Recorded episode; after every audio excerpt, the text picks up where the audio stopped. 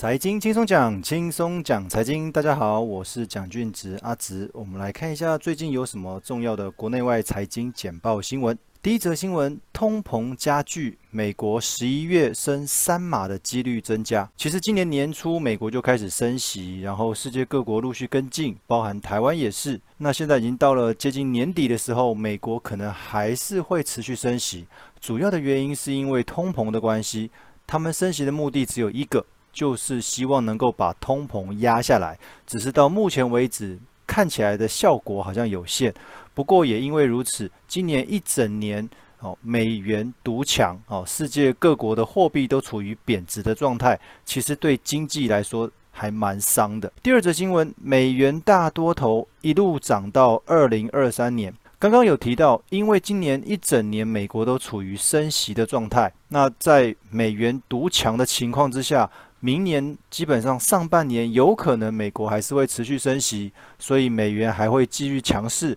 那其他国家的货币就如同跷跷板一般，哦，美元强，那其他国家的货币就是相对会比较弱一些。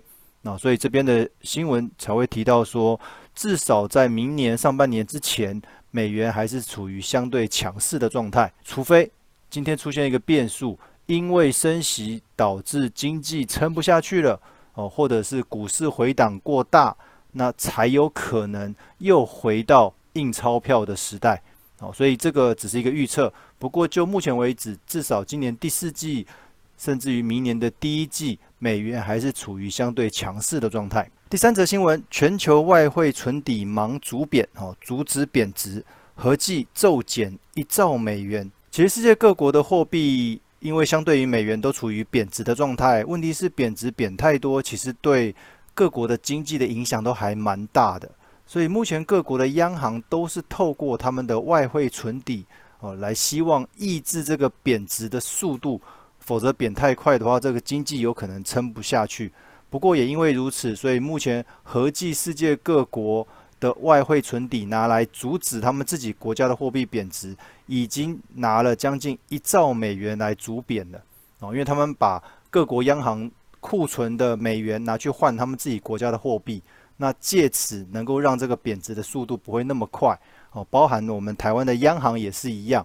哦，否则我们现在的那个汇率可能已经看到三十二点多了。再一则新闻，联合国说升息恐怕害全球的经济陷入衰退。这里面有一个很重要的关键，过去市场要升息，通常是景气好，哦，市场比较热的时候，希望能够透过升息来抑制一下过热的经济。来抑制一下表现过好的经济。不过今年以来的升息，主要原因是因为通膨，因为通膨让大家东西买越来越贵。既然越来越贵的话，其实这算是一个痛苦的指数，因为当东西越来越贵，你就越来越买不下去。但是此时却因为升息要紧缩市场的资金，所以这样子对全球的经济来讲不是一件好事。包含对美国自己的经济而言也是一样的问题哦，所以，但是他们的联准会主席有讲，他们的升息主要就是抑制通膨，只要通膨能够下来的话，或许就不要通过升息这个手段。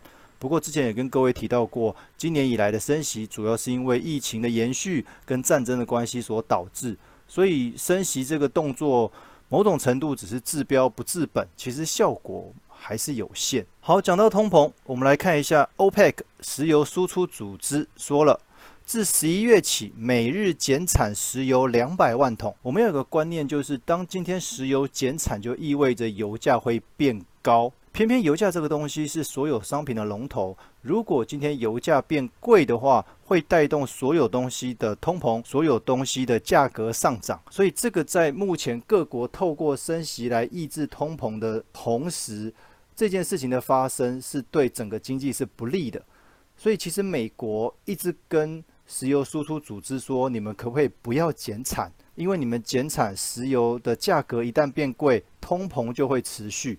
哦，不过石油输出组织似乎不太听这个美国老大哥的话，他们还是决议从下个月开始要减产，所以导致就美国本土而言，他们要对石油实施增产。希望能够抑制市场上面石油价格的涨幅。哦，那这个我们到十一月或许会比较明朗，说看到底这个油价会不会因为美国跟输输出组织的这个增减产的方向不一样，而让这个石油的价格影响变动不太大哦。否则油价越来越贵，我这个通膨可能就没完没了。但是对央行来讲，你总不能无止境的升息下去哦，因为现在某种程度对各国的经济来讲，似乎已经到了所谓的临界点。再来，我们把焦点到欧洲，欧洲的天然气今年冬天供应无虞。储存量已经达九成，明年考验才开始。其实他们在今年年初的俄乌战争的时候就有警觉，说接下来可能没有办法从俄罗斯那边拿到足够的天然气。毕竟天然气对欧洲的冬天来讲是非常非常的重要，所以他们也开始及早准备。目前能够松一口气的就是今年的冬天，欧洲的天然气暂时没有太大的问题。但是这个的存量最多只到明年的二到三月，二到三月之后，可能天然气又不足够了哦。那这个是另外一个需要伤脑筋的地方哦。所以欧洲的通膨，很简单讲，他们的通膨主要来源就是这个能源的价格上涨，因为能源有缺，所以价格会越来越贵。所以你们会发现到欧洲很多国家，包含英国在内，他们对所谓的能源都有所谓的补贴。哦，否则很多民众可能连电费都缴不出来哦，这个冬天可能很难熬哦。不过现在问题是，明年的第一季之后，天然气可能又不够了，那该怎么办才好？所以其实欧洲的问题还蛮多的。接下来回到我们台湾这边，物价指数连续十四个月超过警戒线。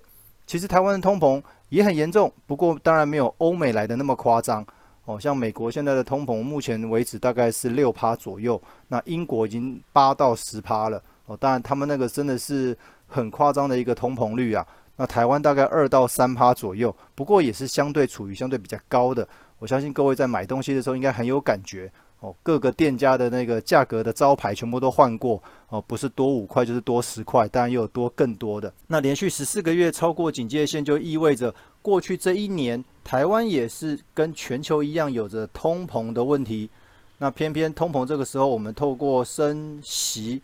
好，来抑制市场上面过热的经济，但是世界各国的经济表现不是那么的好哦，尤其过去这两三个月哦，其实股市回档也蛮多的哦，大家都应该能够感同身受。那这个就要看政府怎么去解决这方面的问题了。接着，我们经济学家陶东也提到，台湾面临的汇率压力，那我们到底该不该贬值？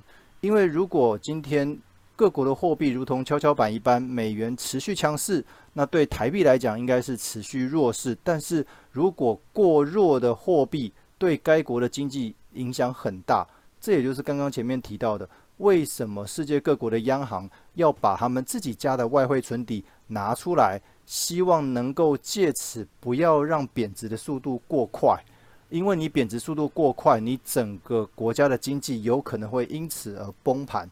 哦，那当然台湾也是哦，因为台湾的货币哦，过去曾经有到过三四三十五元兑换一美元。那目前央行第一阶段是希望能够压在三十二以内哦，所以目前都是三十一块多哦，还不到三十二块。那后续美国如果持续升息的话，有可能就是突破到三十二块，甚至往三十三块迈进哦。不过那个对经济的影响又是更大了。再一个回到买房子，购屋压力大。四成的收入缴房贷，负担飙新高。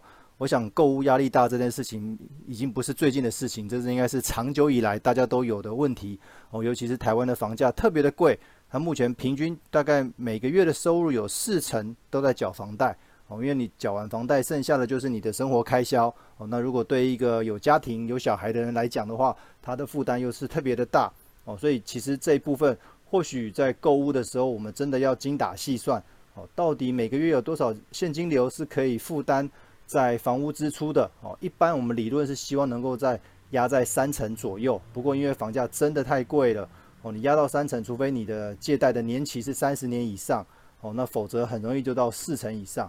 那在这个还款的过程当中，又会与准备退休金这件事情重叠。那如何妥善的去分配这个资金？我觉得这个要考验大家在。资金分配的一个能力，哦，那那我们如何分配在生活？如何分配在还债？那如何分配在投资储蓄？跟如何分配在保险？那我相信这里面都有很多呃收支分配的一些重要的参考的问题。最后一则新闻，台股 ETF 配息冲破一百八十二亿元。不过这边提醒各位一下，今年的配息之所以感觉配得蛮多的，是因为去年各间公司的营收、各间公司的盈余都还不错，所以今年配息会配得比较高。但是明年就不一定了，因为假设今年整体的表现不是那么的好的话，明年的配息可能会就比较差一些。那当然也有可能影响到明年的股价表现哦。所以呃，目前的配息配得多，你可能领到的利息领得多哦，就开心一下下就好了哦。因为明年的配的息可能没有今年会来的那么好哦。因为我刚刚讲嘛，配息我们配的是前一年的表现哦，所以今年配得多就表示去年的表现是好的。